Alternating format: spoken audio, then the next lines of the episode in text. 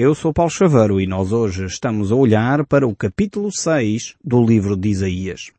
Realmente este capítulo 6 é um capítulo fascinante, é um capítulo extremamente interessante e nós já analisamos os primeiros três versos eh, deste capítulo 6, mas eu gostaria de colocar-nos de novo uh, no centro uh, deste texto bíblico e por isso mesmo eu gostaria de voltar a ler o verso 1 a 3, pois ele é tão interessante, tão uh, cativante, que vale a pena nós voltarmos a este texto.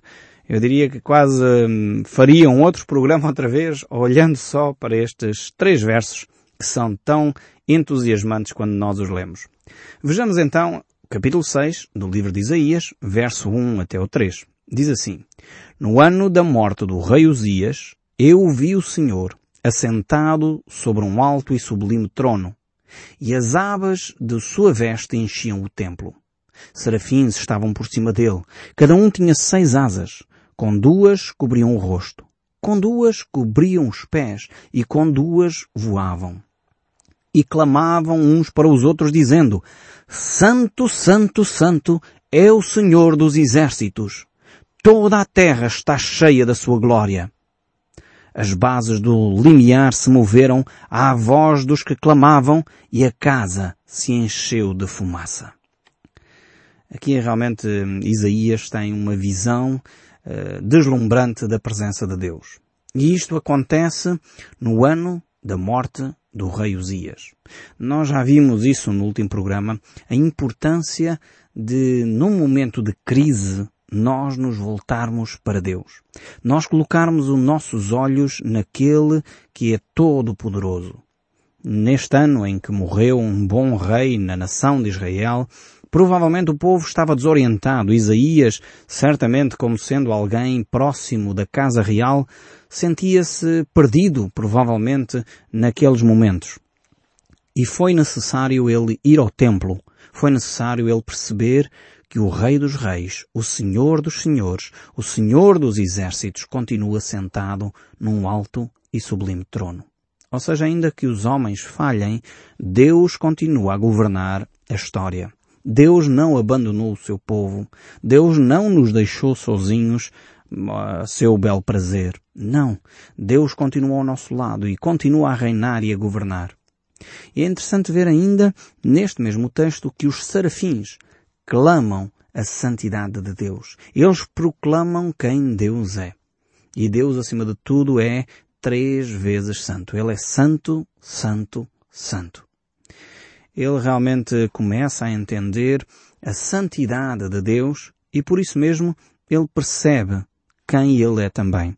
No momento em que nós contemplamos a Deus, fica mais próximo e mais presente na nossa mente quem nós somos também. E isto é, é tremendo. Não sei se você já teve uma experiência uh, de estar assim na presença de Deus, seja num templo, numa casa de oração, numa igreja, talvez no seu tempo devocional, no seu próprio quarto, como diz Mateus capítulo 6, entramos no nosso quarto, fechamos a nossa porta e o Pai que está em secreto nos ouve, o Pai que está uh, realmente nos céus nos ouve naquele momento em que nós estamos a sós. Não sei se você já presenciou, se já teve esse momento em que sentiu forte a presença de Deus uh, ali. E quando nós temos esta, esta, esta experiência, nós ficamos muito conscientes de quem nós somos. Então isso aconteceu exatamente com Isaías também, e estamos aqui no verso 5 do nosso capítulo 6 do livro de Isaías. Vejamos o que é que Isaías uh, descreve, o que é que ele diz. Então disse eu, Ai de mim, estou perdido, porque sou um homem de lábios impuros. Habito no meio de um povo de impuros lábios e os meus olhos viram o Rei, o Senhor dos Exércitos. Realmente quando nós somos confrontados com quem Deus é, nós descobrimos quem nós somos. E Isaías percebe que está perdido, está longe de Deus, precisa de purificação. Neste contacto com o Deus Santo, ele descobre quem ele é. Eu imagino que Isaías não era assim um terrorista, um homem que andava a matar alguém nas ruas, ou a roubar, a destruir. E às vezes nós temos a ideia de, de, que aqueles que são pecadores, como diz aqui Isaías, que ele é, está perdido, é um pecador, habita no meio de um povo de impor os lábios, pensamos, bem, tem que ser assim um terrorista, uma pessoa terrível. Não, Isaías era um homem justo, santo, Deus chamou-o exatamente porque ele era um homem que era temente a Deus. E quando nós uh, tememos a Deus, quando nós realmente percebemos quem Deus é, o nosso pecado fica exposto. Mesmo aqueles pecados que, se calhar para alguns, achariam que não eram graves, como o caso aqui.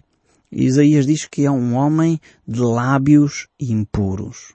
Ou seja, na sua boca saíam coisas que não eram dignas de um servo de Deus. Da sua boca saíam palavras que eram ofensivas para o seu próximo. Talvez na sua boca havia linguagem ou palavrões que não deveriam ser ditos.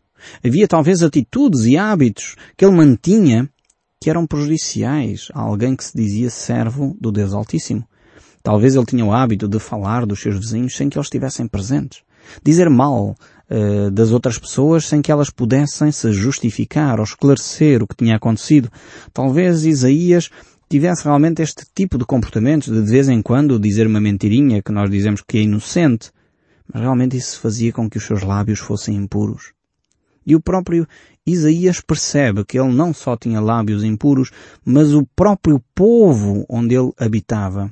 E outro aspecto curioso deste verso 5 é a perspectiva uh, de, do coletivo, do pecado coletivo.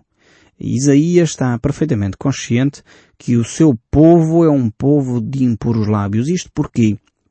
Porque eles eram um povo que adoravam imagens. Faziam cerimónias a Baal, faziam cerimónias aos ídolos, faziam ídolos e imagens de escultura e os adoravam, verbalizavam cânticos a essas imagens de escultura. E por isso Isaías percebe que o seu povo, o povo de Israel, aquele que deveria ser o povo de Deus, tinha os seus lábios impuros porque os tinha contaminado com impurezas. Eu creio sinceramente que nós, como povo português, precisamos eh, de redimir os nossos lábios. Pedir perdão a Deus pelos nossos lábios impuros. Muitas vezes assisto a conversas de pessoas que se dizem cristãs. Se a gente perguntar qual é a sua religião, eles vão dizer, bem, sou cristão. Mas eu assisto a conversas que eu próprio fico envergonhado. São palavrões atrás de palavrões. E realmente no passado eu ainda ouvia dizer, bem, eh, não digas palavrões que estão aqui senhoras. Hoje em dia são as próprias senhoras que dizem palavrões. Eu não percebo qual é a lógica. Talvez elas querem se tornar mais emancipadas, mostrar que têm o seu espaço e por isso dizem palavrões, mas não entendo porque é que as pessoas são assim, tão mal criadas. Somos um povo de impuros lábios.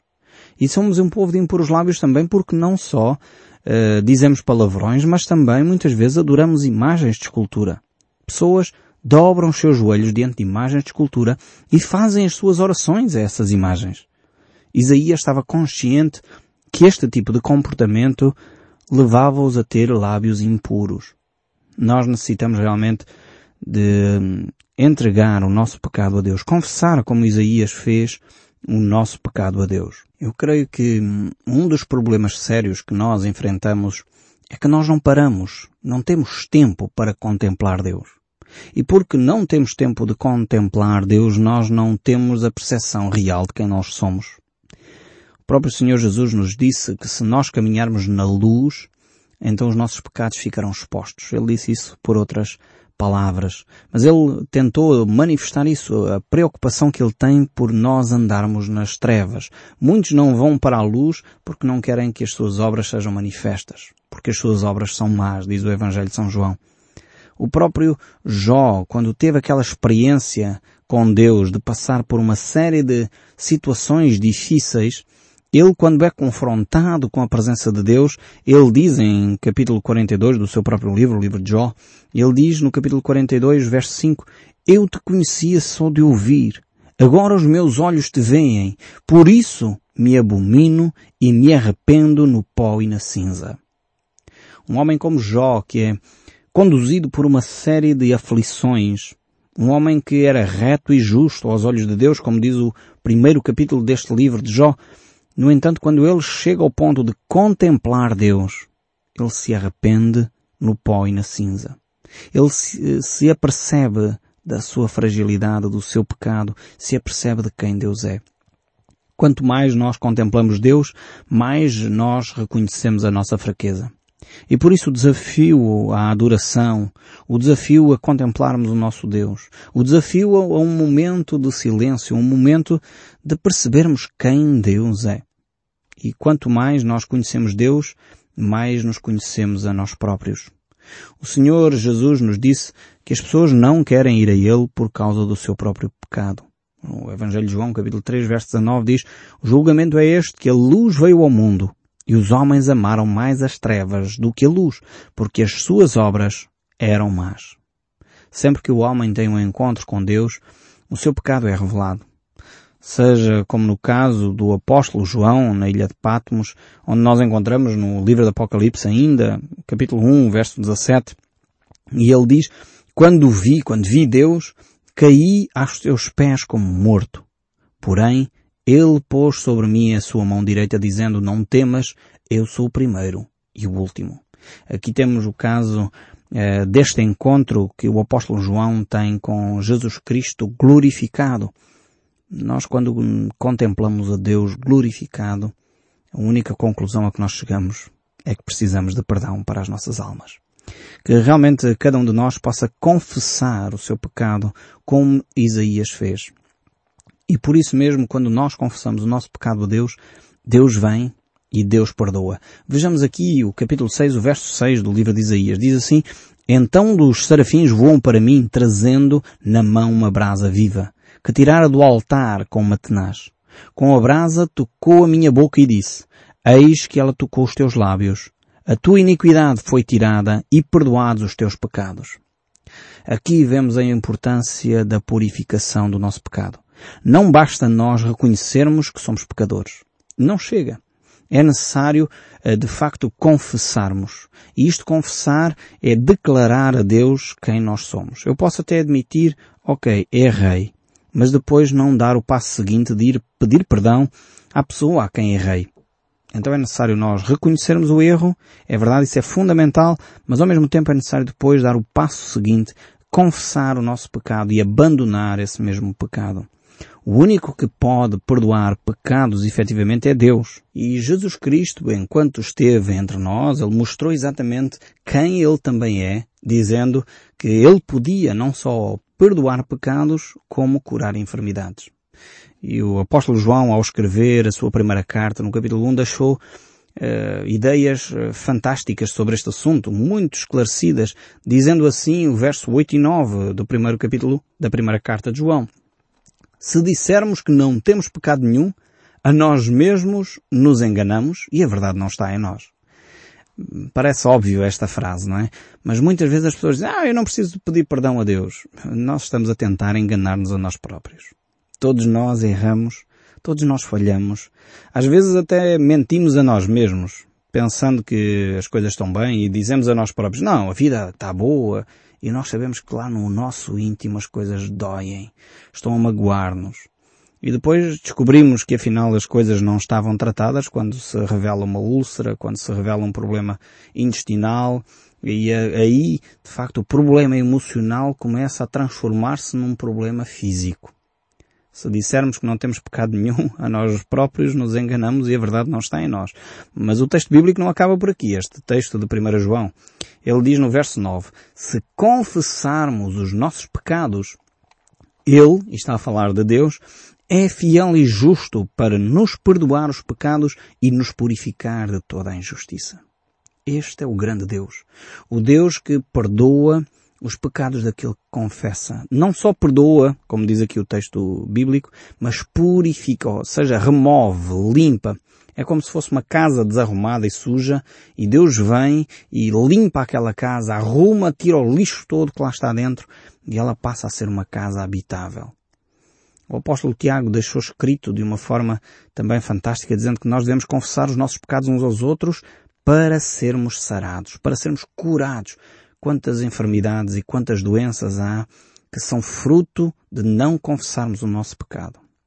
São fruto de continuarmos a esconder aquilo que deveríamos confessar e abandonar. É curioso que grupos como os alcoólicos anónimos, os narcóticos anónimos e outros grupos descobriram esta verdade bíblica e têm aplicado nos seus grupos de autoajuda e de facto funciona. As pessoas que vão a esses grupos confessam o seu pecado, eles não usam esta expressão, é óbvio, mas confessam o seu pecado, a sua fraqueza, que não conseguem deixar o álcool, não conseguem deixar as drogas, ou estão a tentar e conseguiram este dia eh, estar limpos das drogas. E aquele apoio uh, que, que é recebido pelo grupo leva-os a dar mais um passo nessa caminhada de libertação, nessa caminhada de cura. E efetivamente, quando nós confessamos o nosso pecado, realmente Deus perdoa, Deus purifica e Deus sara até as nossas enfermidades. Realmente é, é um Deus bondoso. E Isaías é então tocado por Deus, naquele capítulo ali que nós vimos, no capítulo 6, como ele é de facto tocado por Deus e é transformado uh, a sua realidade. Ele é purificado. Depois ele ouve uma voz. Ele ouve uma voz do Senhor. Depois dele ter sido purificado, ele começa a ter então um relacionamento com Deus diferente. E diz o texto bíblico, depois então, depois disto, depois de ser purificado, depois de ser tocado por Deus, depois de ter sido perdoado, é o que significa depois disto, eu ouvi a voz do Senhor. Antes de continuar o texto bíblico, porque só estas palavrinhas têm muito que se lhe diga. Muitas vezes nós queremos que Deus fale connosco, mas nós não queremos confessar o nosso pecado. Muitas vezes queremos ouvir a voz de Deus, queremos ser grandes servos de Deus ou grandes servas de Deus, queremos, enfim, pregar o Evangelho a pessoas que ainda não conhecem Jesus, mas temos pecados de amargura, temos situações de pecado que não foram confessados, situações talvez de ódio que é alimentado no nosso coração, situações de rancores que perduram há anos contra algum familiar ou amigo, e precisamos de abandonar esse pecado. Talvez temos o pecado da mentira, temos o hábito de dizer mentiras. Se eu for generoso diria exagerar a verdade, mas isso é pecado na mesma. Depois disto, depois desta purificação, é quando eu começo a ouvir a voz de Deus. É quando eu começo a ouvir Deus falar comigo. E Deus faz uma pergunta muito simples a Isaías e diz, a quem enviarei? E quem há de ir por nós? É a pergunta de Deus que ecoa ainda hoje. Eu sinceramente tenho que confessar eu não entendo porque é que Deus, na sua soberania, eh, pede que nós nos envolvamos com Ele nesta tarefa de levar o Evangelho ao mundo. Eu não entendo. Deus faria isto muito mais depressa sem nós. Deus faria as coisas muito mais rápido se nós não intervíssemos. Mas Ele escolheu, na sua eterna sabedoria, envolvê-lo a si e a mim nesta tarefa, de partilhar o Evangelho com outros. E realmente Deus uh, faz-nos este convite a nós próprios. Quem é que há de ir por nós? Quem é de pregar esta boa nova às pessoas? Eu, por mim, tenho feito a minha opção. E é por isso que vocês me estão a ouvir em casa, na rádio. Eu quero, de facto, partilhar esta boa nova com os meus amigos e vizinhos. Eu espero que você possa responder como Isaías respondeu e disse, Eis-me aqui, envia-me a mim. Que grande desafio, que grande resposta. Eu espero sinceramente que se você tem um relacionamento com Deus, se você foi perdoado por Deus, possa responder a Deus, eis-me aqui, envia-me a mim. E alguns poderão dizer, bem, isso é algo que está na velha aliança. Então eu gostaria de ler aquele texto bíblico, e quem me conhece sabe que é um texto bíblico para mim de referência. É talvez o texto bíblico que eu mais uso e mais gosto. Atos, capítulo 1, verso 8. Isto até dava um concurso interessante. Uh, se calhar vou desafiar aqui a rádio a fazer este concurso. Qual é o versículo da Bíblia que o pastor Paulo Xavier mais gosta? Atos, capítulo 1, verso 8, e diz, Mas recebereis poder ao descer sobre vós o Espírito Santo, e sereis minhas testemunhas, tanto em Jerusalém como em toda a Judeia e Samaria, e até aos confins da terra. Realmente este é o desafio que Deus nos deixa de nós sermos suas testemunhas em todo lugar, em todas as épocas, em todas as gerações. O capítulo 6 não termina. Temos ainda o verso 9 em diante. Eu gostaria de lê-los ainda. E diz assim, Então disse ele, Vai e diz a este povo, Ouvi, ouvi, e não entendeis. Vede, vede, mas não percebeis torna insensível o coração deste povo, endurece-lhes os ouvidos e fecha-lhe os olhos para que não venham eles a ver com os olhos e ouvir com os ouvidos e a entender com o coração e se converter e sejam salvos. Então disse eu, até quando, Senhor? Aqui temos um texto extremamente complexo, um texto que necessita de ser bem entendido. O que é que Deus está a querer dizer neste texto? Será que Deus está a dizer que se o povo se arrependesse, se o povo confessasse o seu pecado, Deus não iria salvá-los? É óbvio que conhecendo Deus como nós conhecemos, a resposta é não. É óbvio que não. Deus, se o povo se arrependesse, se o povo confessasse sinceramente o seu pecado, se o povo quisesse mudar de vida, Deus iria salvar este povo. Porque é o desejo do coração de Deus salvar todos aqueles que estão perdidos. Este é o desejo do coração de Deus. Deus não deseja que nenhum homem se perca, mas que todos cheguem ao arrependimento. Aqui a questão está no coração do povo. Este coração que era duro, este coração que não queria ser moldado. Eu costumo dizer que o único problema que Deus não quer intervir, o único problema em que Deus realmente se quer limitar, porque Ele poderia fazer diferente, mas Ele quer se limitar, é quando é concernente ao coração do homem. Deus decidiu mais uma vez, na sua soberania, dar liberdade ao homem. Dar liberdade para nós escolhermos seguir a Cristo ou não seguir a Cristo. Sendo cristãos, fazer ou não fazer a sua vontade. Ele nos deixou. E mesmo quando nós pecamos, Deus não manda um raio dos céus e fulmina-nos naquele momento. Não. Quantos e quantos de nós temos feito as geneiras atrás das geneiras, algumas delas graves, e Deus continua a amar-nos. Deus continua a dar-nos oportunidades para nós nos arrependermos, para nós nos voltarmos a eles. E no fundo o que Deus diz aqui é que, meus filhos, se vocês fizerem a opção que fizeram, eu vou vos deixar sofrer as consequências dessa mesma opção. No fundo, dando aqui um exemplo talvez da nosso dia a dia, nos ajuda a compreender um pouco melhor este amor de Deus para conosco e para com o seu povo. É como se nós tivéssemos, e Deus nos livre numa situação dessas, mas se tivéssemos um filho toxicodependente, um filho que está sujeito às drogas. Quantos e quantos pais não são aconselhados a manifestar o seu amor com firmeza aos seus filhos?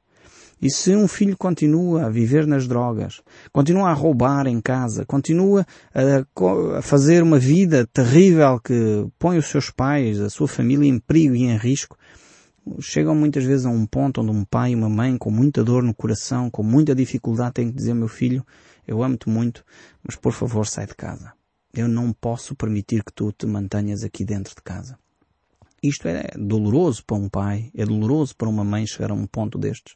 Ter que dizer a um filho, meu filho, não posso permitir que tu continues a matar-te desta forma e eu assistir a esta situação. Por favor, sai. Sofre as consequências da tua decisão. Se queres continuar nas drogas, então vai.